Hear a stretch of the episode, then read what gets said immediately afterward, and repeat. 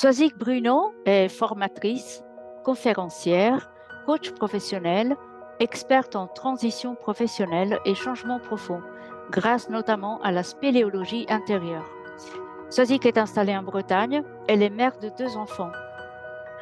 Je vais vous parler de l'un de ses derniers postes qui ne concerne pas vraiment sa carrière, mais concerne sa vie.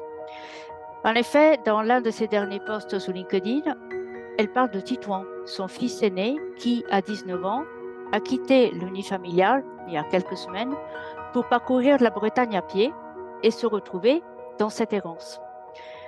Les phrases de ce poste s'enchaînent et sont toutes imprégnées de ce que les parents et les mamans d'enfants Asperger vivent dans leur tête, leur cœur et leur tripes. Le poste a reçu 59 631 réactions, 1977 commentaires et 3500 euh, républications. Alors peut-être plus depuis que j'ai regardé. Tout ça pour dire que Swazik a parlé pour une grosse euh, cohorte de parents concernés par euh, le problème Asperger, le syndrome Asperger, parents qui l'ont remercié d'avoir mis en mots un quotidien souvent difficile.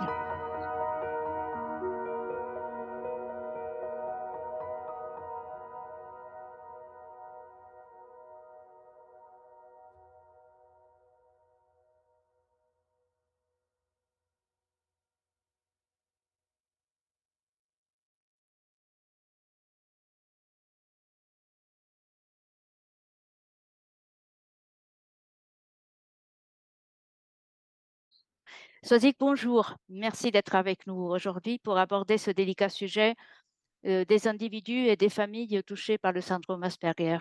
Bonjour Sylvia. Donc, on, dit toujours que les métiers de parents est le plus difficile qui soit, et en plus, on ne peut pas vraiment s'y préparer. Tout le monde dit ça, mais lorsqu'on est parent d'un enfant Asperger, on se le dit encore plus ou on se le dit plus souvent, euh, car on a traversé des, situations vraiment délicates, voire périlleuses par moments, euh, qui, peuvent être très déstabilisantes et qui, j'ai envie d'ajouter aussi, vont nous challenger par rapport à nos valeurs. En fait, il me semble qu'elles nous mettent aussi en face à, nos valeurs déclarées. Est-ce qu'on est, est qu'on les incarne vraiment, notamment notre positionnement euh, vis-à-vis de la et de la de la tolérance de, de de ce qui est différent de nous, qui fonctionne différemment, qui voit les choses différemment? Si tu en es d'accord, je vais donc énumérer euh, différentes situations, enfin différentes euh, compétences quelque part que euh, ce rôle parental nous demande lorsqu'on a justement des enfants avec ce syndrome. Et donc, je souhaite commencer par le fait de dépasser et accepter l'incompréhension avec un être qui fonctionne différemment et qui est pourtant notre enfant. Comment tu, tu vois cette compétence-là? Oh là là, je crois qu'il y a en fait euh, effectivement euh, tellement, tellement. Alors je sais pas si j'ai pas forcément envie de, nommer ça des compétences, mais, je pense que euh, quand on a des enfants, mais je pense que c'est le challenge déjà un de tout parent euh, et de tout parent qui a des enfants, euh, un enfant avec euh, des difficultés quelles qu'elles soient, ça, ça nous ramène beaucoup déjà à nous-mêmes. Et puis ça nous ramène surtout, effectivement, comme tu le disais, à aller chercher en nous des ressources, des ressources qu'on n'avait pas forcément imaginées. je crois que la première ressource, ben, tu l'as un petit peu souligné, hein, c'est d'abord cette capacité d'acceptation c'est vrai que euh, comment faire quand on a un enfant qui euh, euh, justement est, décalé, décalé de, des rêves qu'on avait projetés aussi sur lui, parce que comme tout on dit que notre seul rêve, c'est que nos enfants soient heureux. De façon, je crois, inconsciente, on, projette des choses sur nos enfants. Et d'accepter qu'ils ne vont pas répondre, en fait, à nos désirs, c'est déjà, c'est déjà un vrai lâcher-prise. C'est d'accepter que les choses puissent être différentes de ce qu'on les imagine. Donc, euh, je crois que c'est le, moteur. Déjà, un, c'est est-ce que je suis prêt à accepter que mon enfant euh, ne va pas avoir le chemin euh, que j'imaginais pour lui, que mon enfant renvoie une image qui aussi peut m'être un petit peu inconfortable parfois, parce que derrière tout ça, il y a comment on se comment on, gère aussi euh, ce regard que la société peut, poser sur, sur nos enfants et par extension sur nous en tant que parents. Euh, je pense que comme beaucoup de, parents euh, d'enfants Asperger, moi je parle forcément de, de, cette, cette, particularité parce que c'est celle que je connais. on, se sent beaucoup jugé, on se sent beaucoup jugé par, ben, par l'éducation, par même notre entourage. On a l'impression qu'on fait pas ce qu'il faut, on ne comprend pas pourquoi nos enfants ne répondent pas de façon similaire aux autres, pourquoi nos enfants ne rentrent pas dans un cadre. Et c'est vrai que euh, ça, c'est en tant que parent une, assez challengeant et ça nécessite qu'on aille en nous euh, s'ancrer sur euh, est-ce que je suis OK avec moi dans la façon dont je lève mon enfant? Est-ce que j'ai des choses que je peux réajuster? Ou est-ce que au fond de moi, je sais que je fais exactement ce que je pense être juste et que malgré ça, euh, bah, ça ne fonctionne pas tel que la société aimerait que ça fonctionne? Je parle bien de l'éducation. Donc, ça nécessite, ça, nous oblige à aller euh, euh, ben, travailler sur, sur notre ancrage intérieur, plutôt que d'être en train de vouloir absolument répondre à des sollicitations et à des injonctions sociétales qui voudraient que nos enfants rentrent dans un cadre, dans un moule, et, et, ils restent sans faire de vagues. Donc, ça développe vraiment chez nous cette capacité de, bah ouais, ça, développe finalement une nécessité d'être en paix avec soi et avec euh, ce qu'on souhaite vraiment pour, euh, pour notre enfant. Qu'est-ce qui est le plus important? C'est que mon enfant soit heureux ou qu'il rentre dans des cases et qu'on me regarde de, façon, de, de, la bonne façon? Donc euh, voilà, donc ça c'est des ressources et bien évidemment d'autres ressources, puisque c'est le sujet de, ta question, ça va être la patience, ça va être la, de savoir aussi gérer les priorités. Euh, moi, dans mon parcours, c'est vrai que euh, je me rappellerai toujours, à un moment donné, de, cette nécessité de lâcher prise sur certaines choses parce que, euh, parce que j'avais la nécessité de gérer mon énergie. Je me retrouvais je me suis retrouvée, j'étais seule avec eux de leur, de leur 4 à, à, 16 ans. Donc pendant quasiment à peu près 10 ans, j'ai vraiment vécu seule avec eux. Et, et, je travaillais et après j'ai monté mon entreprise. Et je ne pouvais pas, euh, si j'avais voulu euh, les faire justement rentrer dans ces fameuses cases, à un moment donné, je, me serais totalement épuisée. Donc il a fallu faire la part des choses. Donc la part des choses, c'était est-ce que ce que je décide de, transmettre à mon enfant, est-ce que le comportement, est-ce que j'exige de lui, est-ce que c'est de l'ordre de l'éducation, à savoir du cadre parental euh, que je, lui transmets pour qu'il puisse vivre de la bonne manière comment, en société, c'est-à-dire d'avoir des, bases solides pour pouvoir euh, devenir autonome demain, ou est-ce que c'est juste parce que son euh, tempérament, sa façon d'être me pose problème et que j'essaie juste de, de, faire taire cette partie-là, lui? Donc ça nécessite effectivement à un moment donné de se dire bah, je dois lâcher et être dans l'acceptation de sa façon d'être. Et c'est de l'énergie que je conserve pour moi pour pouvoir après faire face à, tout le reste qui est plus compliqué, c'est-à-dire euh, bah oui, euh, trouver des solutions quand, quand les choses vont pas, euh, être disponible pour aller les emmener à droite à gauche pour, pour les faire accompagner, être là pour, pour, pour les réunions de parents quand on est convoqué. Donc oui, c'est des, des, tout ça, c'est des, des, chemins qui sont challengeants mais moi, je trouve que ce sont des enfants qui nous font énormément grandir. Et, surtout quand on est, euh, moi je suis dans un vraiment ce chemin de, spiritualité, j'aime aussi regarder les choses de façon un petit peu décalée. Et je me dis surtout que nos enfants euh, nous ont choisis, c'est ce qu'on dit, c'est que nos enfants nous choisissent.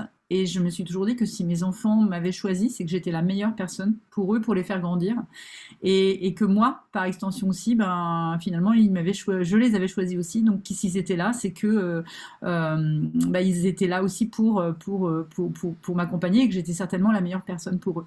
Donc, quand on commence à regarder ça de cette manière-là, euh, on se dit bah, finalement qu'est-ce qu'on peut faire ensemble, qu'est-ce qu'on a à faire comme parcours ensemble pour pouvoir avancer dans, dans la bonne direction? Mm, mm. Oui, ben, tout ce que tu viens de dire, il y a énormément de choses qui me font, qui me font rebondir. Alors c'est vrai que euh, première chose, hein, quelque il y a un élément, il y a il y a un facteur, j'ai envie de dire, dans notre vie de maman et de parents en général, qui en effet c'est lui d'être, euh, d'avoir à entendre et faire face quelque part à, à, des critiques, à des jugements, à des suggestions euh, de personnes euh, bien intentionnées euh, qui, qui n'ont pas compris ou qui ne savent pas tout simplement. Parfois, on ne le sait pas nous-mêmes parce que le diagnostic peut arriver tard, comme ça a été ton cas, comme ça a été le mien aussi. et je disais donc des critiques et des jugements comme ça à l'emporte-pièce par rapport à un enfant qui, qui, est quelque part la, société, l'entourage nous renvoie une espèce de jugement de non-conformité qui est dur à, entendre et qui nous questionne énormément. Et, là, on se trouve souvent un peu en porte-à-faux, tiraillé entre euh, qui, qui a raison là-dedans. Est-ce que c'est moi qui suis trop dedans, trop confronté à cet enfant, on ne voit pas les choses euh, avec euh, euh, clarté, euh, avec lucidité, je devrais les écouter. Enfin, il y a vraiment des moments qui sont compliqués par rapport à ça et où, euh, en effet, le sentiment de solitude peut être très, très profond. Et, c'est là que je te rejoins sur le fait qu'en effet, ça nous fait vraiment grandir parce que ça peut aussi, à un moment donné, envoyer passer ce que nous croyions avant non négociable. Mmh. On arrive à lâcher prise, en effet, à faire, la part, à faire la part des choses et à se découvrir beaucoup plus souple sur euh, certains principes. Euh, mmh. et, et, là, on se rend compte de vraiment, de, de oui, on, on, pose les priorités. Qu'est-ce qui est vraiment, vraiment important, mais pas dans l'absolu, mais pour cet enfant par rapport à, à qui il est par rapport à ce dont il a besoin. Et, mmh, donc, oui, c'est très important d'être nous-mêmes suffisamment solides pour pouvoir avoir ce discernement-là. Et je trouve que, quand on dit que ces enfants nous font grandir, je pense qu'ils sont, ils sont même un accélérateur de, de croissance, de développement personnel et de conscience aussi, euh, y compris spirituelle, en effet, de, euh, de, de, de, de la vie et de, de, des, des, épreuves, des situations que nous devons, nous devons traverser. Et, et, donc, oui, je voulais en venir, en effet, à, à, à, à ce mot euh, très, très dur et très, très incomplet qui est handicap, mmh mais qui malheureusement fait partie de notre vocabulaire. Euh, puisque la société classe ces enfants-là dans le cadre du handicap. Et, dans, handicap, il y a souvent la connotation des choses en moins et pas des choses en plus, ce qui est déjà pas, exact par rapport au syndrome d'Asperger, mais qui en plus euh, nous a obligés, dans des démarches que nous avons faites pour les aider, à euh, trimballer ce, ce, mot entre les mains comme une patate chaude, difficile à dire, euh, ou alors on le dit, mais tout en corrigeant après, en nuançant. Enfin, c'est quelque chose d'assez assez difficile à, à, à, à, gérer, à accepter aussi. Euh, notamment quand nous voyons que hum, l'enfant, il est vraiment très intelligent, euh, et qui euh, est quand même estampillé euh, handicapé quelque part. Euh, donc ça, c'est vraiment aussi quelque chose euh, qui, je pense, a été difficile pour toi à, vivre, et même pour l'enfant, comment le lui dire que la société le considère handicapé? En fait, j'ai même te dire que ça a été difficile parce que pour moi déjà, euh, c'est quoi le, en fait, revenons aux sources du mot handicap. C'est quoi le handicap? Pour moi, le handicap, c'est quand quelqu'un est, situé dans un, environnement qui est inadapté à ce qu'il est capable d'offrir. Et c'est tout. C'est-à-dire que si tu mets un, si tu mets un, enfant Asperger, effectivement, ou, ou d'ailleurs de tout type dans, un, dans un environnement euh, euh bruyant, euh, avec, avec beaucoup de sollicitations, avec beaucoup de stress, il va se sentir en situation de handicap parce que d'un coup, il n'est pas capable, il n'a plus accès à son potentiel en fait. Si tu mets un, si tu mets un, un, un enfant, euh, comment dire, un enfant valide dans un fauteuil roulant euh, et que tu lui demandes de faire un match de basket, euh, il va être aussi il va être plus handicapé qu'un, qu'un, qu'une personne à, mobilité réduite qui est dans un fauteuil roulant. Donc l'idée de handicap euh, n'existe que si ces enfants-là, et c'est le cas pour tous les handicapés, on ne leur permet pas d'avoir un contexte adapté. S'ils sont dans un contexte adapté, ils n'ont aucun handicap, ces enfants-là. Ils sont dans le, ils sont, ils ont accès à leur potentiel. Le handicap, c'est quand euh, les circonstances ne permettent pas à la personne d'accéder à son potentiel. Et, euh, et, et, et c'est vrai que moi, ce mot-là, alors oui, la société, c'est une fois de plus, c'est la société classifie, mais je pense que dire à nos enfants qui sont handicapés, c'est leur envoyer le message de euh, t'as un truc, comme tu disais très justement, t'as un truc en moins, il te manque quelque chose, alors que non, il te manque rien. C'est juste que tu dois juste trouver l'environnement qui te correspond. Et si tu trouves l'environnement qui te correspond, tu seras, tu seras pas handicapé. pas oublier aussi qu'au niveau de, de l'Asperger, euh, ça fait combien de temps qu'on est capable vraiment de diagnostiquer l'Asperger. L'Asperger a toujours existé, même si aujourd'hui peut-être que euh, pour tout un tas de raisons, euh, euh, peut-être que la proportion augmente, mais en attendant ça a toujours existé. Il y a des gens qui se sont fait aujourd'hui, qui se font diagnostiquer, qui ont 50, 55 ans et qui, ont mené une vie. Alors soit peut-être avec des difficultés, etc., mais qui ont mené une vie, voilà, qui sont mariés, qui ont eu un travail, mais qui mettent des mots après. Mais ça ne les a pas empêchés de réussir. Et pourtant, ils se sont pas, on leur a pas dit qu'ils étaient handicapés. Donc, attention, moi j'ai envie de dire que pour, pour les parents, soyez vigilants dans, dans, dans ce terme-là, parce que souvent aussi, le, terme de handicap, c'est comme si d'un coup, on, nous, on avait une excuse à ce que ça soit difficile pour nos enfants. D'un coup, on considère que parce que nos enfants, eh ben oui, mon, enfant est handicapé, donc c'est difficile, et c'est comme si d'un coup, on se nourrissait de ce, de ce, finalement, un peu cette étiquette de victime, nous sommes victimes, nous avons un enfant handicapé, et qu'on se dédouanait finalement de, de cette recherche de quel est le meilleur environnement pour mon enfant. Et je crois que si on part là-dedans, ben, euh, on va encore plus se limiter et on va pas faire confiance à notre enfant sur sa capacité à, trouver, euh, à trouver des solutions. Donc, euh, donc moi, c'est vrai que c'est vraiment un mot que j'utilise, que j'utilise de façon très parcimonieuse, toujours en disant oui, dans ce contexte-là, bah oui, tu es un peu handicapé dans ce contexte-là parce qu'il ne te correspond pas et qui va te mettre en difficulté. Et mon fils qui a été, il a travaillé à un moment donné dans la restauration. Euh, et, pour moi, il était effectivement dans cet environnement-là en situation de handicap, puisqu'il n'était pas capable de gérer la pression, la rapidité, euh, la, gestion des priorités, etc. Et, que pour moi, c'était pas, c'était pas correct pour lui. Là aujourd'hui, dans, dans, dans, ce qu'il est en train de vivre, là où euh, il est parti, il est en pleine nature, il, est, il, part avec sa tante, il va au cours. Je le sens pas du tout en situation de handicap. Et pourtant, c'est la même personne. Oui, bien sûr, bien sûr, parce que c'est lui qui, qui choisit en fonction de, de qui il est, de, son, de ses envies, de son rythme. Et ça, c'est mmh. très important parce que certes, on n'est pas handicapé dès lors qu'on est dans un environnement qui, qui, qui nous correspond. Et ça, c'est très juste. Mais le problème, c'est que souvent, euh, ce, diagnostic-là, enfin ce fameux mot sur les choses, euh, il arrive euh, dans la vie d'un individu très tard, comme, enfin tard ou très tard, comme tu l'as dit aussi, parfois à, l'âge adulte. et il n'empêche qu'on ne sachant pas, justement, on peut faire des choix y compris d'environnement scolaire ou professionnel, qui finalement ne sont pas du tout adaptés. Et on peut vivre des situations douloureuses. Donc c'est vrai que euh, ta, vision du handicap, ta définition du handicap, elle est très juste, sauf que euh, encore faut-il être conscient que l'on a un, comment dire, un profil qui ne peut pas, enfin qu'il est inutile de placer dans un environnement standardisé. Mmh. Et, tant qu'on ne le sait pas, euh, ben, on expérimente, on fait des erreurs. Mmh. Et, on expose l'enfant à bah, des souffrances. Euh, et, en même temps, et en même temps, tu sais, Sylvia, euh, je pense que c'est dans la souffrance qu'on se construit.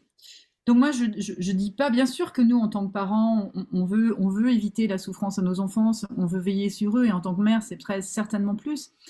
Et en même temps, euh, c'est parce qu'ils vont être confrontés à, des difficultés qui vont aussi comprendre euh, et qui vont aussi se, développer.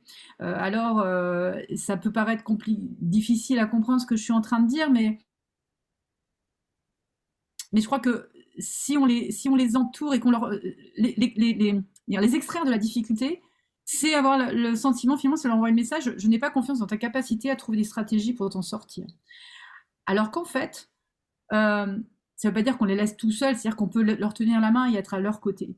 Mais l'idée, c'est de dire, OK, ça va être compliqué pour toi, mais tu vas réussir à trouver des stratégies et je vais t'aider à trouver tes stratégies pour vivre ça et pour y arriver.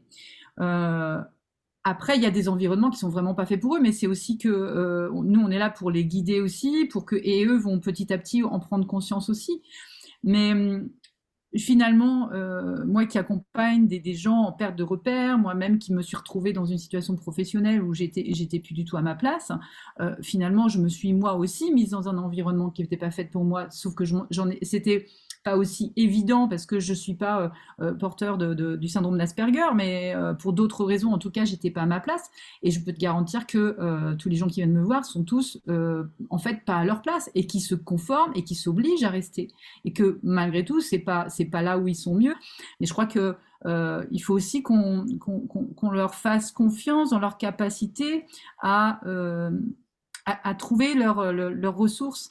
Et, moi, ça a été vraiment, mais c'est difficile, hein, parce que en tant que maman, moi, ça a été vraiment le parcours avec Titouan, c'est que quand il sortait plus de sa chambre, s'il a fait deux ans de phobie scolaire, où euh, il était enfermé dans son corps, il bougeait plus de son lit, euh, il fallait l'extraire, il fallait le pousser pour qu'il retourne à l'école. Donc, euh, on essaie de toujours trouver, j'essaie toujours de trouver le, juste équilibre entre, bon, à la fois je te pousse et temps je te laisse te reposer, et en même temps, il faut faire bouger les lignes d'un côté ou d'un autre. Et puis à un moment donné, je l'ai lâché en me disant, bon, il a besoin de se reposer. Sauf qu'à un moment donné, euh, à force de ne le laisser, il a fini par s'enfermer et, vivre avec ce qui était autour de lui, c'est-à-dire les quatre murs de sa chambre. Donc il a fallu que bah, je change de, posture parce que c'est pas t'aider que de te laisser t'enfermer dans ta chambre, donc je vais être obligée de te pousser. Et là, je l'ai poussé à se confronter. Je l'ai poussé, donc il, a fallu qu'il se trompe. Il a, il, a, il a pris le quart une fois, il s'est perdu, euh, mais j'étais là en arrière-plan. Et à la fin, à chaque fois, je disais, bon, ok, regarde, tu t'en es sorti, tu as réussi. Et petit à petit, il a refait à chaque fois, euh, voilà, il a refait des essais et ses erreurs, et petit à petit, il a redéveloppé une confiance, c'est-à-dire qu'il a repris confiance dans sa capacité à trouver des solutions, à, euh, à, trouver ses stratégies, et aussi, bah oui, à, comprendre petit à petit, mais je crois que c'est tout être humain, dans quel environnement je me sens bien et quel environnement n'est pas fait pour moi. Mais, euh, mais c'est vrai que cette, la, difficulté en tant que parent, c'est toujours de mettre le curseur au bon endroit, parce qu'en fait, on n'a jamais de visibilité là-dessus. Non, c'est sûr, euh, sûr que c'est très important de, de finalement euh, l'aider à, à, reprendre confiance lorsque notamment l'environnement extérieur lui renvoie une espèce d'incapacité à, à s'adapter ou le décalage avec les autres, pas les mêmes centres d'intérêt. Et, du coup, le fait qu'il puisse se trouver isolé sans l'avoir choisi vraiment, c'est juste que euh, voilà, les centres d'intérêt sont différents et du coup, il ne va pas pouvoir rentrer dans le groupe et ça, c'est très, c'est très douloureux. Et c'est vrai que notre présence est très, très, très importante. Euh, une présence qui ne juge pas, qui ne va pas le forcer à être comme les autres, mais qui déjà lui envoie le message que il est bien tel qu'il est et qu'il a le droit de ne pas avoir les mêmes, euh, même goût et intérêt que, les autres. Parce qu'on ne projette pas nous-mêmes nos propres peurs dans ce que vivent notre, nos, enfants. Parce que euh, parfois, on peut aussi avoir le sentiment, moi, moi mes enfants, ils n'ont jamais été invités aux anniversaires. Euh, eux-mêmes, euh, quand bon, j'ai organisé des anniversaires quand ils étaient petits, mais en fait, bon, ils se retrouvaient très rapidement. Ils, soit ils partaient dans leur chambre, soit ils jouaient juste avec un copain, ils étaient isolés du groupe. Et, voilà. Et, c'est vrai qu'en grandissant, ben, l'âge de l'adolescence, ils sortaient le week-end, et même mon fils, le deuxième, qui a, qui a, 17 ans, euh, il rentre, euh, il, il, a voit pas de copains à l'extérieur, ils ont pas l'envie d'aller boire un verre, etc., etc. Et en fait, ça lui convient. Donc l'idée, c'est toujours, euh, c'est que moi, je pourrais me dire, oh là là, il doit se sentir seul, il doit, il doit trouver. Mais finalement, la plupart du temps, si on leur pose la question, ça leur convient. Et en fait, l'idée, c'est de ne pas projeter nos propres peurs, parce que nous-mêmes, si on vivait la situation, on le vivrait mal, on se sentirait rejeté, on se sentirait seul, etc. C'est d'être vraiment, d'aller le valider avec eux, de dire comment tu te sens euh, là quand tu es là, est-ce que ça te manque pas, et, d'aller le faire valider parce que euh, parce qu'on a ce biais là où on est bah, forcément, ça résonne avec nous. Il, nous montre une situation et, nous dit, euh, confronté à cette situation, il doit souffrir. Mais finalement, est-ce qu'il souffre vraiment? Et donc, il y a des moments où effectivement, euh, ils peuvent être en souffrance. Et, là, c'est important effectivement d'être vigilant. Mais il y en a d'autres où ce qu'on croit être souffrance ne l'est pas forcément. Donc c'est et, une fois de plus, c'est ce que je disais, ce fameux curseur d'aller euh, bah, tout simplement poser la question, d'aller demander, bah, t'en es où par rapport à ça? Comment tu te sens avec cette situation? Est-ce que ça te convient? Est-ce que ça te manque euh, de ne pas avoir d'amis? Est-ce que tu aimerais que ça soit différent? La plupart du temps, enfin moi en tout cas pour mes enfants, ils n'ont jamais exprimé de souffrance par rapport à ça. Mmh. Non, c'est vrai, c'est vrai que parfois on peut avoir des filtres dans la tête et souffrir en empathie vis-à-vis d'une souffrance qui est juste virtuelle et dans notre tête parce que, parce que voilà, on se voit, nous, à la place de notre enfant et, et parfois les, ressentis sont complètement différents. Euh, que je voulais revenir quand même un, instant sur la, la, période scolaire, parce que tu en parles dans ce fameux post sur LinkedIn. Donc, je vais lire ce que tu as écrit à un moment donné. Tu dis, à 8 ans, il est diagnostiqué TDAH. Difficile de faire tenir dans un cadre strict un électron libre. Difficile d'en créer un rêveur au sol. À 14 ans, la phobie scolaire s'invite dans son quotidien. À 16 ans, j'ai l'extrait du collège. À 17 ans, il est diagnostiqué porteur du syndrome Asperger. Et beaucoup de choses s'expliquent, mais rien ne s'arrange. Titouan ne sort plus de sa chambre et a peur de tout.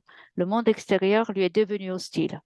Alors, tu viens de le dire que tu étais tout le temps avec lui en ce moment, mais là, il y a quand même un, quelque chose de très violent qui a pu se passer pour lui, traumatisant peut-être aussi. Comment a été euh, ta relation avec euh, les établissements scolaires où il a vécu cela? Euh, Est-ce que c'était lié au, parcours scolaire, sa phobie? Est-ce que c'était lié aux relations avec les camarades? Qu'est-ce qui s'est passé exactement? Mmh. Euh, alors, j'ai envie de te dire que c'est un petit peu le supplice de la goutte d'eau. Finalement, ces enfants, depuis leur enfance, Titouan, il est rentré à l'école à 4 ans. Euh, je, me, je, le, je, le, vois euh, partir sur le chemin de l'école, sauter. Il était super content parce que j'imagine qu'il voyait un, un, monde. On lui avait vendu le truc. Et puis, comme on voyait que c'était un petit garçon qui était, qui était vif, etc., on s'est dit, il va, voilà, il va pouvoir s'épanouir là-dedans et, et, il va pouvoir nourrir aussi son, sa curiosité. Et puis en fait, ça s'est pas passé comme ça. Et très rapidement, bah, je pense qu'il a dû sentir ce décalage. Et puis au fur et à mesure du temps, euh, euh, bah, comme on est systématiquement convoqué par les profs, on voit bien qu'il y a, il y a une, je le dis un peu dans le poste, il y a une incompatibilité un peu. Et, et, c'est le supplice de la goutte d'eau, c'est-à-dire qu'à partir du moment où ils rentrent à l'école, régulièrement, ils entendent toujours les mêmes choses. Euh, ils, revivent des situations. ils, ils, ils, sont, ils voient bien ce décalage avec les autres, etc. Alors, ce qui a été curieux, c'est que moi, je ne l'ai pas vu venir dans le sens où Titouan n'avait jamais exprimé de, mal-être vraiment à l'école. Euh, je crois qu'il a ce, tempérament aussi euh, très. Euh, c'est un enfant très souriant, très gentil mais c'est vrai que et, qui n'était pas en train de en train de se plaindre de quoi que ce soit parce que euh, il est un peu détaché et puis ils ont un peu parfois des difficultés de, connexion à, à leurs propres émotions, à leur propre corps et donc il se créait sa bulle en fait. Et je crois que ce qui a été surtout le déclencheur, c'est qu'il euh, s'est retrouvé dans un collège, un très grand collège, hein, qui était euh, ben, dans la ville où on habitait.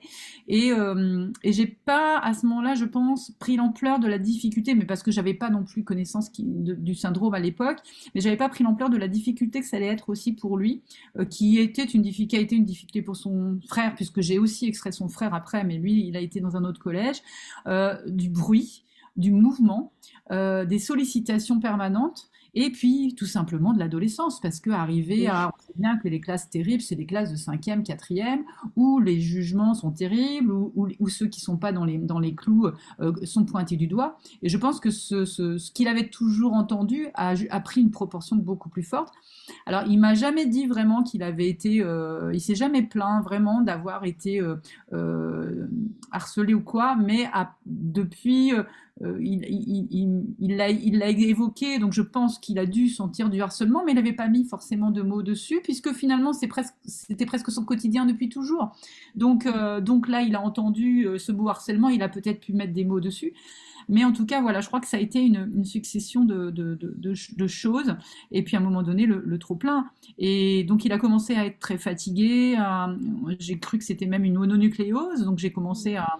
Il, vraiment très, une grosse, grosse fatigue. Donc, euh, donc bon, on l'a laissé, euh, j'ai laissé donc dormir, se reposer. Et puis après, euh, donc comme il a, il a recommencé à l'école et puis il s'arrêtait, il s'est arrêté de nouveau. Donc là, j'ai commencé à, me poser d'autres questions, dire il y a autre chose derrière ça. Il était suivi par une neuropédiatre pour euh, donc son TDAH. Je suis retournée donc voir cette personne qui m'a dit mais votre fils il fait une déprime en fait. c'est ça. Et, là, il est, en, il est en mode survie, il fait une déprime, euh, il fait de la phobie, quoi. Et là, je me suis dit, elle me dit d'un point de vue autrement, tout va bien, il y a, mais c'est juste qu'il ne peut plus, quoi.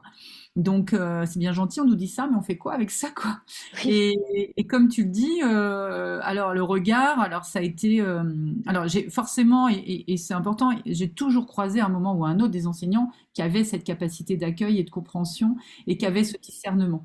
Mais malheureusement, euh, j'ai aussi croisé beaucoup d'enseignants, euh, alors pas que des enseignants, parce que là pour le coup c'était plus les, euh, notamment la CPE, qui avait un regard, mais voilà, on dit premier degré sur ce qui se passait. Je me rappelle que justement, dans ces périodes où il était vraiment pas bien, donc de temps en temps, euh, euh, donc il s'arrêtait. Alors pour le coup, l'infirmière scolaire était vraiment très bien et on a donc il était régulièrement à l'infirmerie quand il était à l'école parce qu'il faisait des, il faisait à moitié des malaises, euh, il se sentait pas bien, donc il allait, il allait à l'infirmerie.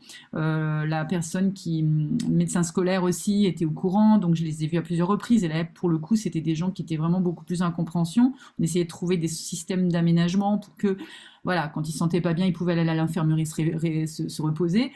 Mais à côté, il y avait euh, cette fameuse CPE qui, euh, euh, quand Titouan euh, était absent, une fois Titouan a été absent pendant, pendant plusieurs jours, donc je l'avais, il était resté à la maison, et quand il est rentré au, lycée, elle lui a mis une colle, elle l'a collé parce qu'il était absent.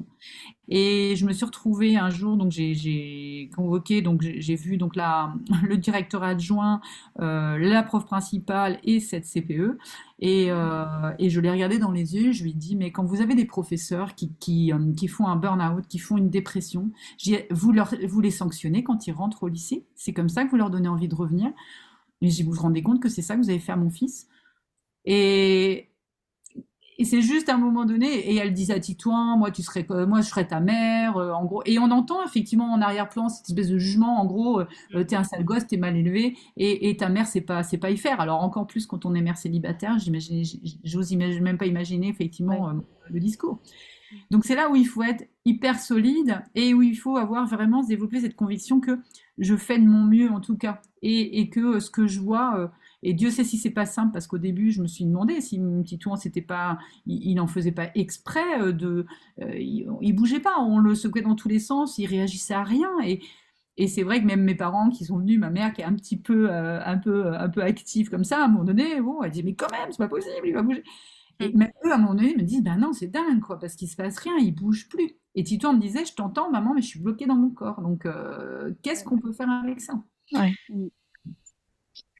Oui, c'est c'est quand même assez incroyable. Et c'est vrai que ce sont des enfants qui ne disent pas tout tout de suite. Euh, moi, j'ai je, je mon Titouan à moi qui a vécu les mêmes des choses très très très semblables, avec euh, très souvent l'infirmerie euh, ou, ou des absences. Enfin voilà, une vraie phobie qui s'est déclenchée.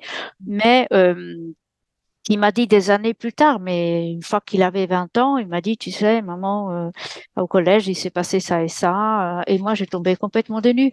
Et ça m'a, ça m'a fait m'interroger aussi, et c'est une question que je te pose sur la relation à la nourriture euh, et au corps en général de ces enfants-là, qui justement ont du mal à exprimer leurs émotions, euh, euh, oui, qui gardent vraiment en eux ce qui, ce qu'ils vivent très souvent. Mm, mm, mm. Est-ce que tu as constaté quelque chose par rapport à, à ces deux aspects-là? Bah, moi, ce que je vois, alors bon, je parle toujours de plutôt de mon fils aîné parce que effectivement c'est chez lui que c'est le plus prégnant, mais euh, il y a toujours eu euh, une, une déconnexion, une déconnexion corporelle, c'est-à-dire qu'il n'est pas conscient de son corps vraiment. Et même pour te dire, euh, parce que bon, a posteriori, on, on revient sur des choses qu'on a vécues et on se dit ah bah tiens, ça doit avoir un lien avec ça, c'est que euh, à six mois, il a, je l'ai envoyé à, à, à l'hôpital parce que il était à deux doigts de l'occlusion intestinale. Euh, alors qu'il ne, buvait que du lait maternel. Et, donc, à un moment donné, on se dit, est-ce qu'il n'y avait pas déjà effectivement cette déconnexion euh, avec le corps? Donc, c'est vrai que euh, le corps n'est qu'un un véhicule pour eux, et c'est vrai qu'ils ont, ils ont difficulté. Donc, combien de fois c'est arrivé de les voir effectivement manger sans se poser la question de savoir ce qu'ils mangent, euh, de pas savoir s'arrêter, euh, et, et puis même au niveau de de, de pas sentir qu'ils ont de s'habiller. Alors moi, c'est pour ça que là, je, ça me paraît complètement hallucinant quand je vois la température qu'il fait et, et, la pluie, etc. Il est dehors, il est et il est dans une tente et il a pas l'air d'en souffrir. Donc je dis tant, tant mieux, mais c'est vrai que parfois les voir, euh, ils sont capables d'être en t-shirt alors qu'il fait, il fait, il fait super, la température est hyper basse. Après, ils vont garder leur manteau alors qu'on est presque en plein été, ou alors ils vont garder, une, ils vont, ils vont mettre une doudoune en plein été. Je dis mais Tito, tu peux pas mettre une doudoune, t'as vu la température? Ah mais j'ai pas froid, j'ai pas chaud. Enfin, et, et c'est vrai qu'il y a cette déconnexion au corps, elle est toujours, elle est, elle est toujours présente. Et effectivement, euh, assez peu de conscience de de ce qu'ils mangent. Alors ce que j'ai vu justement euh, en termes d'évolution chez Titouan, parce que moi et puis donc mon, mon compagnon euh, qui, qui, est là depuis de, donc, qui est là depuis à peu près euh, trois ans, euh, mais on est vraiment très très on fait très attention à tout ce qui est effectivement nourriture. Et, et j'ai pris conscience à quel point la nourriture était aussi importante euh, dans leur équilibre que euh, ben, chimiquement, hein, il, y avait des, il y avait des aliments qui étaient, qui étaient euh, vraiment pas forcément terribles pour eux. Alors, je suis pas une experte, hein, donc j'irai pas sur ce terrain-là, mais en tout cas, l'alimentation est importante. Sauf que tant que eux, ils n'ont pas conscience que ça peut être important, on va pas réussir, surtout arriver à 18 ou 20 ans, à leur faire, à, leur faire prendre conscience de ça. Mm. Et finalement, là, en travaillant en restauration, euh, Tito a pris conscience en fait que effectivement, euh, il fallait qu'il fasse attention à sa nourriture. Je crois qu'il s'est rendu compte du lien qu'il pouvait y avoir entre la nourriture, entre le fait de sortir. Et là, je crois aussi que ce qu'il est en train de vivre, c'est le fait qu'il soit dehors tout le temps, qu'il soit en connexion. Euh, et c'est ça, ça, ça c'est des choses que j'ai faites avec lui de temps en temps. C'était de, de, lui faire prendre conscience à des moments donnés, de dire regarde Titon, comment tu te sens là? Prends conscience en ce qui se passe là. Regarde à quel point peut-être tu te sens bien quand il est avec les animaux, il a la banane, il est heureux. Je lui dis, regarde arrête-toi deux minutes, regarde comment tu es là, regarde à quel point tu es heureux, regarde comment tu te sens à l'intérieur quand tu es dans cet environnement.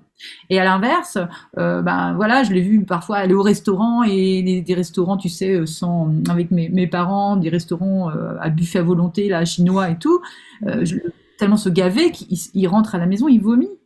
Ah, et oui. ramener aussi à ça, de dire, regarde ce qui se passe Qu'est-ce qui a fait que tu en es là? C'est parce qu'à un moment donné, tu, es dans une espèce de boulimie comme ça, sans, sans écouter ce que ton corps te dit et ce que ton corps t'envoie en message.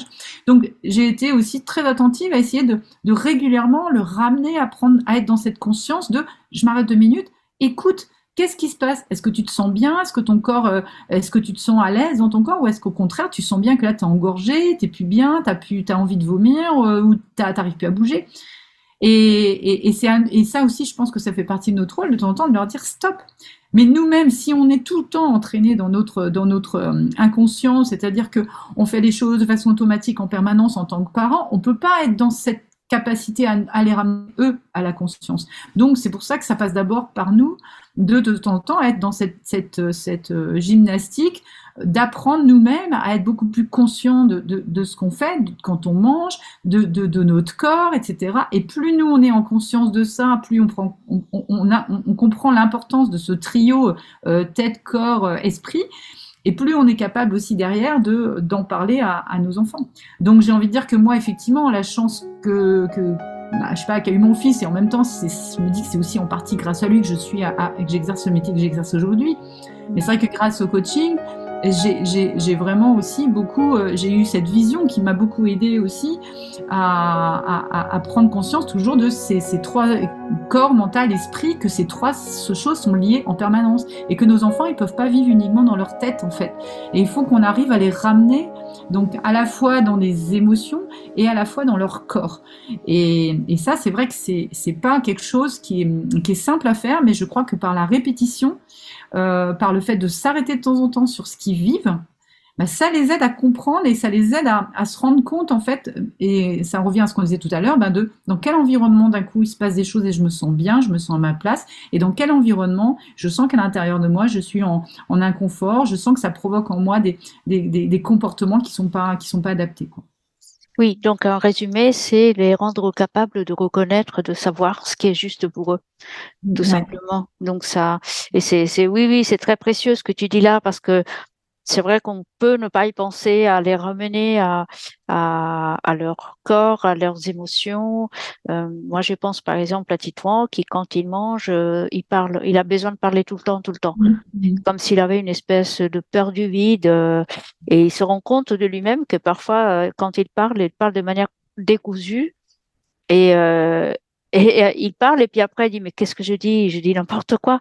Mais il a quand même comme une espèce de d'élan de, de, comme ça, incontrôlé, mais vraiment incontrôlé de d'exprimer des choses, de poser des questions assez loufoques aussi par ailleurs par moment. Mais et donc du coup il n'est pas du tout. J'imagine que s'il est dans cet état-là, il n'est pas du tout à ce qu'il mange. Ben euh, donc il est vraiment clairement que dans sa tête. Et, d'ailleurs, euh, c'est aussi le je pense que c'est vraiment leur ouvrir à, une, sphère auquel ils n'ont pas spontanément accès. Donc c'est juste de dire, là, allez, arrête-toi de parler deux minutes et, commence à dire, regarde ce que tu es en train de manger, ferme les yeux, mets-le sur ta langue et essaye de sentir toutes les particularités de ce que tu es en train de goûter là. Essaye de... Et puis on en parle après. Regarde, goûte, Qu'est-ce que ça a comme particularité? Et sans la texture, qu'est-ce que ça te fait quand on mange Est-ce que euh, de quel côté tu manges? Est-ce que tu manges du côté droit Tu manges du côté gauche? Euh, Est-ce que, est-ce que, à quel moment tu, est-ce que tu avales par petites bouchées? Est-ce que au contraire tu mâches beaucoup? Et, et c'est comme ça que petit à petit. Et après, on parlait avec eux, puisque bon, cette, le, cette logorée verbale, ils ont besoin de l'avoir. Moi, moi j'ai deux bavards aussi à la maison. Mais c'est mm. juste après ça, dire tiens, qu'est-ce que tu as découvert en faisant ça? Et, c'est le faire sous forme de jeu, pas sous forme de et, sous forme d'expérience en fait, pour leur montrer que finalement la vie est une expérience perpétuelle et que finalement tout ce qu'ils vont traverser dans la vie, ça va être de l'ordre de l'expérience. Que sauf qu'il y a des expériences qui sont agréables et d'autres qui sont désagréables, et que plus on leur donne ces moyens de détecter euh, ces choses-là, plus ils vont pouvoir euh, ajuster un petit peu les choses.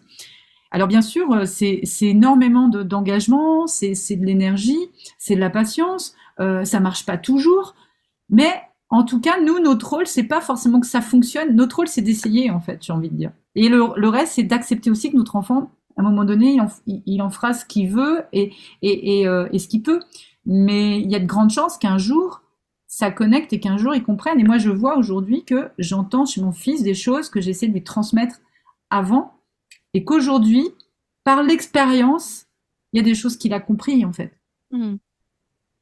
Oui, c'est sûr. Je pense que ça, ça, ça relève de ce phénomène qui fait que il y a des choses qu'on entend, mais qui qu'on intègre vraiment quand on est prêt. Et ça, c'est, je pense que c'est propre euh, à tous les tous les êtres humains et peut-être chez ces profils-là encore plus. Mais c'est intéressant parce que l'idée, en fait, est de, de, de détourner un peu leur attention et en même temps les rassurer par rapport au vide qu'ils craignent. Et donc, s'il n'y a pas de mots qui le remplissent, il y a quand même autre chose qui se passe à ce moment-là et les rendre conscients que, que voilà, il n'y a pas un vide. On peut en effet expérimenter des choses et, porter notre attention sur ce qu'on est en train de faire, même si on ne parle pas. Et il y a, aussi quelque chose par rapport à tout ça qui est, super important à pas perdre de vue, c'est que oui, on doit s'adapter à nos enfants parce qu'ils ont des particularités, parce que, euh, on est, parce que même pour nous-mêmes, on est obligé de lâcher sur des choses et qu'on on est dans cette acceptation. Mais n'oublions pas que ce n'est pas en acceptant tout et, en acceptant tout ce qu'ils nous offrent qu'on va les aider parce que euh, à un moment ou à un autre, ils vont être obligés d'évoluer dans un monde où il y a des codes, où euh, ils ne seront pas toujours entourés de gens qui sont capables euh, de les accepter et, qui sont capables de, de, comment de ouais c'est ça de de gérer aussi leur façon d'être. Donc notre rôle c'est à la fois effectivement d'être dans l'acceptation et en même temps par moment de leur dire stop. Tu dois apprendre aussi à faire avec un environnement qui va être moins adapté à ce qui est bon pour toi, qui va pas avoir les clés qui va pas savoir comment gérer avec toi. Si, si tu es dans un environnement comme ça, tu dois tu dois avoir des ressources pour pouvoir faire ça. Parce que ça veut dire que si on est tout le temps en train de vouloir s'adapter euh, à nos enfants, trouver les moyens qu'ils soient tout le temps dans un environnement adapté en permanence, on est aussi en train de, de, de, les exclure d'une bonne partie de ce qui existe dans, dans, le monde et d'une grande partie des expériences qu'ils peuvent faire. Donc on doit aussi les pousser et les confronter à trouver, et je reviens sur la notion de trouver leurs ressources, à la réalité aussi. Parce qu'ils vont être obligés de vivre dans ce monde. Donc, il va falloir qu'ils aient euh, des clés pour pouvoir vivre dans ce monde. Et, c'est vrai que par moment, comme l'exemple que tu disais sur le fait d'être à table, et de on, pourrait dire, bon, il est dans sa logorée, je le laisse vivre, etc. Mais des moments, lui dire, bon, ok, stop. Maintenant, stop. J'ai plus envie. Là, là, tu vois, j'ai envie de manger dans, dans le calme, ou j'aimerais que tu prennes du temps pour prendre conscience de ce que tu es en train de manger. Parce que euh, ils arrivent dans une cantine, dans une, imagine, tu arrives, tu, tu, ils trouvent un travail, ils arrivent dans une entreprise et ils commencent à avoir cette logorée à table comme ça, entouré de ses collègues. À un moment donné, ses collègues vont dire, moi, je mange plus avec lui, quoi. Oui, oui, c'est sûr, c'est le risque, c'est le risque. Et en même temps, en effet, on ne doit pas nous s'infliger des choses dont on n'a pas envie simplement parce que euh, c'est notre enfant et qu'on n'ose pas lui dire non, qu'on veut pas. Enfin, on a peur peut-être d'être un peu dur et, sèche avec lui, mais en fait non, c'est pour son bien et le nôtre aussi, euh, quand même. Et alors, je voulais revenir euh, sur sur un aspect qui était celui des relations. Justement, tu parlais des amis tout à l'heure et euh, la chance que, que, que, nous avons, je pense que nos enfants ont des amis. Alors, des amis choisis, hein, c'est, je pense que les, en tout cas dans mon cas, les doigts d'humain suffisent à le compter, mais, euh, mais voilà, ils arrivent quand même à s'entourer de, de personnes qui justement leur correspondent et qui me semblent, après, je ne sais pas du tout si c'est une norme, ont un profil très très proche quand même. Ils mmh. se retrouvent un peu entre eux. Alors, je ne sais pas si c'est aussi ton expérience. Mmh. Oui, oui, euh, c'est clair que, alors, euh, pour le coup, j'ai envie de dire que euh, euh mon aîné, euh, allez, ça se compte sur euh, sur une main de, de, à trois doigts à peu près, et encore, encore de façon très de façon très très sporadique. Hein, euh, il a un, il a un, un, copain quand même qui voit, mais bon, de, de très, enfin, là en ce moment, bah, justement, il l'a, il l'a chopé, il l'a embarqué avec lui pour de, pour son road trip, donc ils sont tous les deux à pied euh, ensemble. Donc euh, là, c'est effectivement un profil qui lui ressemble beaucoup et c'est un, un, ami avec qui il est en lien. Euh, et le deuxième, non, alors eux, ils disent qu'ils ont plein d'amis parce que leurs amis, ils sont dans la vie virtuelle en fait. Ils sont beaucoup dans des amitiés, euh, dans des amitiés par, euh, ben, ils sont, sur, beaucoup sur, Discord. Euh, donc quand ils jouent à des jeux vidéo, ils, ils, discutent. Alors voilà, ils discutent en anglais couramment avec des avec des, des gens qui sont à l'autre bout du monde et ils vont dire c'est leurs amis. Donc en fait, je crois que pour eux, ils ont une autre notion. Je pense qu'ils ont une autre vision de l'amitié aussi. Ils n'ont pas cette recherche de la présence, en fait, j'ai l'impression. Mmh. en tout cas, je le vis comme ça, moi, avec, euh, avec mes enfants. Ils, ont l'échange avec l'autre, mais la présence, c'est pas forcément, euh, pas forcément quelque chose d'important. Euh, ouais, il n'y a pas ce, ce besoin de, de, faire des choses, de retrouver des gens pour faire des trucs ensemble. Et pourtant, euh, moi, je les ai, euh, voilà, quand, ils étaient plus jeunes, on a, fait beaucoup de choses ensemble. On a, partagé des vacances. Euh, je les ai emmenés à des spectacles. On a, été au cinéma, donc on a vécu des choses ensemble. Et puis bon, moi-même, ils ont, ils ont des, des, comment, des, des, des, des, comment, des, hum, moi j'ai des amis, ils ont, voilà, ils ont, ils, ont côtoyé des gens, ils sont sociables comme ça, mais bah, même quand ils sont par exemple avec leurs cousins, alors là pour le coup, je crois que c'est mon, mon deuxième qui, qui, est plus comme ça, euh, même s'ils adorent leurs cousins, très rapidement ils vont se mettre dans leur petit coin devant l'ordinateur, quoi. Alors même qu'ils pourraient euh, euh voilà, interagir, euh, faire des jeux avec eux, s'amuser, sortir, bouger, faire du vélo, j'en sais rien, mais non, non, ils allaient dans leur petit coin et ils s'isolaient. Mmh. Donc, je crois que c'est vraiment là, cette notion de, la, de, de, de, gérer la présence physique des gens qui parfois euh, est compliquée pour eux. Oui, c'est vrai, il y a ça. Après, euh, en tout cas, dans mon expérience, dès lors que, que mon fils a des amis, euh, enfin ses amis proches, il a aussi envie de les voir et il les voit. D'ailleurs, ils passent des soirées ensemble, ils font des choses ensemble. C'est vrai qu'il est moins en demande de, sortir par rapport à son frère, mais, euh, mais il aime bien aussi voir ses amis, faire des choses avec eux. Lorsque ils sont en société, euh, lorsqu'ils sont adultes euh, et ils vont travailler, comment euh, ils arrivent à, à, gérer des personnalités autour d'eux qui ne sont pas forcément similaires? Est-ce que justement ils, ils vont pouvoir quand même trouver leur place, arriver à avoir une, une interaction, un échange correct, entre mmh. guillemets, acceptable avec d'autres personnes? Bah, c'est sûr que globalement, euh, par contre, leurs, amis, là, je, te rejoins, euh, ils ont quand même toujours des, des, des similitudes, hein, ce côté un peu décalé, ce côté un petit peu, euh, voilà, un petit peu en, de, en dehors des clous, euh, ces tempéraments un peu, un particuliers. Euh, c'est sûr que ça n'a jamais été le premier de la classe qui, qui, range bien ses affaires, qui a des bonnes notes, qui est toujours dans les clous. Ça, c'est clair que ça n'a jamais été le type d'ami. maintenant, je crois que euh, En fait, c'est un petit peu pareil que pour les expériences de vie, c'est que plus ils vont être au contact aussi de personnes différentes, plus ils vont s'habituer aussi euh, à d'autres façons d'être. Et puis, euh, bah, tu vois, là, mon, deuxième, il est en internat depuis cette année.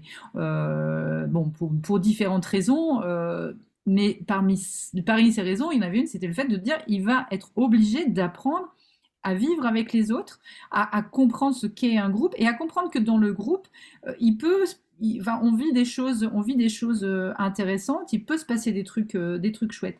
Donc, et en fait, il se trouve que ça se passe super bien. Il est très heureux et ça se passe très bien. Et c'est la première année où il me dit il va fêter un 31 décembre avec des amis. C'est la première année qu'il il se crée quelque chose comme ça. Donc, je crois que c'est parce qu'à un moment donné, il est dans un, dans un environnement où euh, eh ben, il, il arrive petit à petit, il comprend comment il peut prendre sa place. Alors après, lui, il est dans une section aussi qui est particulière, parce qu'il il a choisi une section théâtre Mhm. où il est avec des musiciens, des danseurs, etc. Donc des gens qui, des, donc des, des créatifs. Donc euh, je pense qu'il y a aussi des connexions par rapport à ça. Mais, euh, mais au final, euh, je crois que des Asperger peuvent très bien s'entendre avec des hauts potentiels. Euh, il y a beaucoup de choses, beaucoup de connexions. Donc il faut effectivement peut-être, euh, par contre, essayer de trouver pour eux euh, des environnements où ils ont plus de chances de rencontrer euh, des, profils qui leur ressemblent. Et à côté, malgré tout, les accompagner aussi à voilà, à faire avec la majorité des gens en leur expliquant bah oui, que tout le monde ne fonctionne pas comme eux et que eh ben, vont de toute façon toujours se trouver face à des gens comme ça et que ça ne remet pas en cause qui ils sont. Une dernière question, Soazic, pour terminer. C'était sur tes sentiments à toi en tant que maman? Est-ce que tu as vécu des montagnes russes, euh, peut-être avec des pics et des creux en- encore plus accentués que pour d'autres, euh, de par euh, bah, l'accompagnement, l'éducation de tes enfants, du coup j'en parle au pluriel, parce qu'on a dit d'emblée que ça pouvait être assez éprouvant par moment, avec des sentiments assez contrastés. Comment, comment tu l'as vécu ça? Bah, je crois que un peu comme euh, un peu comme tous les parents, hein, euh, je crois que euh, c'est c'est quand même. Alors il y a plein de sentiments. Alors c'est marrant parce qu'il y a quand même des mélanges de sentiments. Au fond de moi, il y a une forme, il y a une forme de bah, de fierté, euh, de me dire bah ouais mes enfants ils sont pas comme tout le monde et, et, et finalement bah oui après euh, faut. Par contre il y a toujours un prix à payer.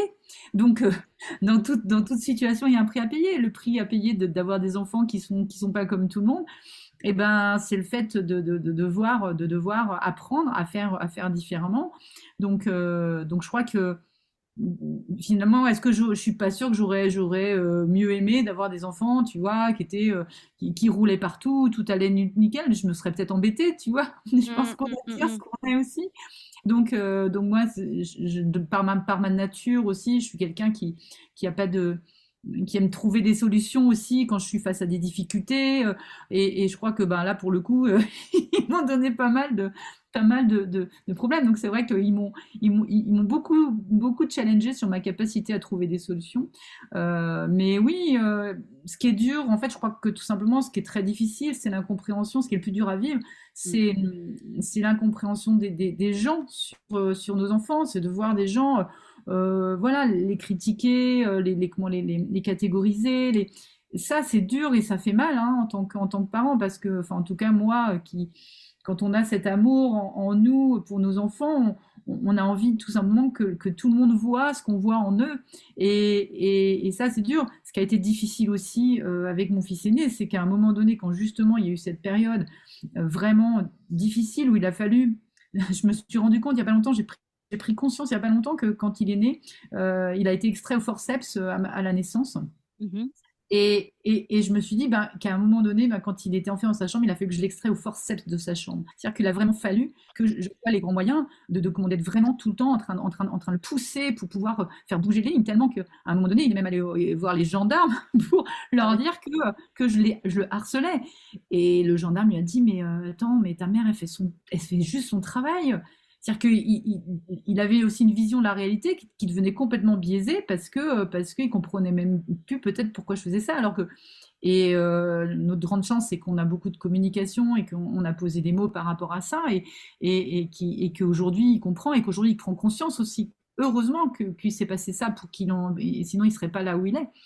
Mais, euh, mais oui, en termes de souffrance, euh, cette période-là a été extrêmement difficile et douloureuse parce que ça m'a obligé moi à, sortir du rôle que, que j'avais toujours euh, eu pour vis-à-vis de mes enfants, c'est-à-dire euh, soutenante, euh, bienveillante, d'être d'être toujours en train de, voilà de, de, trouver des solutions et, de les pousser en avant. Sauf qu'à un moment donné, voilà, je ne pouvais plus être pour, mon fils la, mère que j'avais été. Et il a fallu que je sorte du rôle et, du, rôle dans lequel j'étais bien en fait quoi. On avait des belles relations, on discutait beaucoup, on riait, et à un moment donné, ça ne fonctionnait plus. Et comme tout système qui avait été créé, on avait mis en place un système, donc avec chacun des rôles, et bien comme le système ne, fonctionnait plus et, commençait à être finalement euh, néfaste pour, pour les membres du système, euh, autant lui que, que moi ou euh, même son frère, même si son frère était un petit peu en tout cas dans notre système à tous les deux, c'était néfaste pour tous les deux parce que moi je supportais plus de le voir enfermé dans sa chambre parce que je me demandais mais qu'est-ce qui va se passer et, comment on va faire? Et, pour lui parce que ben, il, pendant ce temps-là il nourrissait, il, il s'enfonçait dans son manque de confiance. Donc ben, pour faire bouger les lignes, il a fallu faire bouger le système et, bouger les, lignes du, les, pièces du système. Et j'étais une de ces pièces-là, et comme lui ne bougeait pas, il a fait que ce soit moi qui bouge.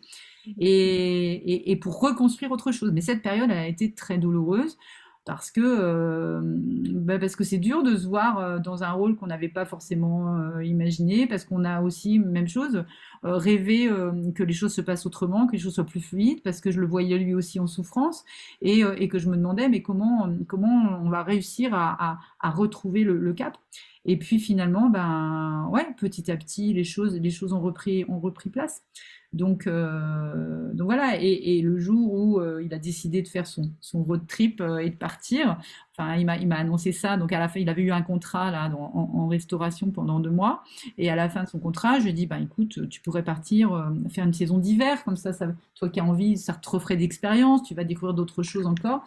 Et après, il m'a appelé, il m'a envoyé un grand mail en fait en m'expliquant qu'il voulait partir, en me disant ça fait trop longtemps que j'ai ça en tête et ça fait super longtemps que je sens que il dit j'en dors plus depuis que je pense et tout parce que là aujourd'hui je me sens prêt quoi. Et je me suis dit finalement ben là j'ai senti, je me dis ça y est, il est, c'est la première fois je crois qu'il fait un choix pour lui et qu'il va au bout du choix qu'il fait pour lui. Donc je sais pas où ça va le mener aujourd'hui. Bon, je, je vis plus au jour le jour, mais, j'ai été heureuse de me dire, ça y est, il a suffisamment confiance en lui pour donner vie à quelque chose qui fait sens.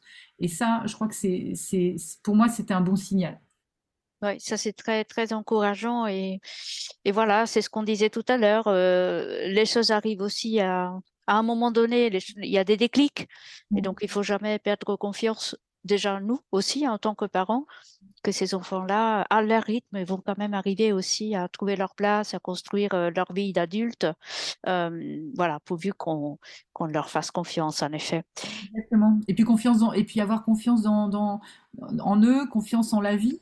Et, euh, et, et, puis oui, et puis confiance en nous, de se dire bah, est-ce que j'ai tout fait pour qu'ils pour qu pour qu'ils se développent Ben oui, j'ai tout fait. Et, je crois que la seule chose dont ils doivent jamais manquer, c'est de l'amour. Et je crois que c'est vraiment toujours ça, c'est connectons-nous à notre, à notre amour, à notre énergie d'amour vis-à-vis d'eux, et que même s'il y a des passages difficiles, n'oublions jamais à quel point euh, bah, voilà, on les aime et, qu'on veut le meilleur pour eux. Mais ne faisons pas à leur place, parce que c'est à eux d'apprendre à, à, à trouver leur voie et leur chemin. Tout à fait, absolument. On est bien d'accord. Merci beaucoup, Sadik. Est-ce que tu voulais peut-être euh, ajouter quelque chose euh, qui te tient à cœur concernant ce sujet, un souhait que tu as, un vœu que tu as, un message particulier pour d'autres parents que tu as envie d'envoyer là?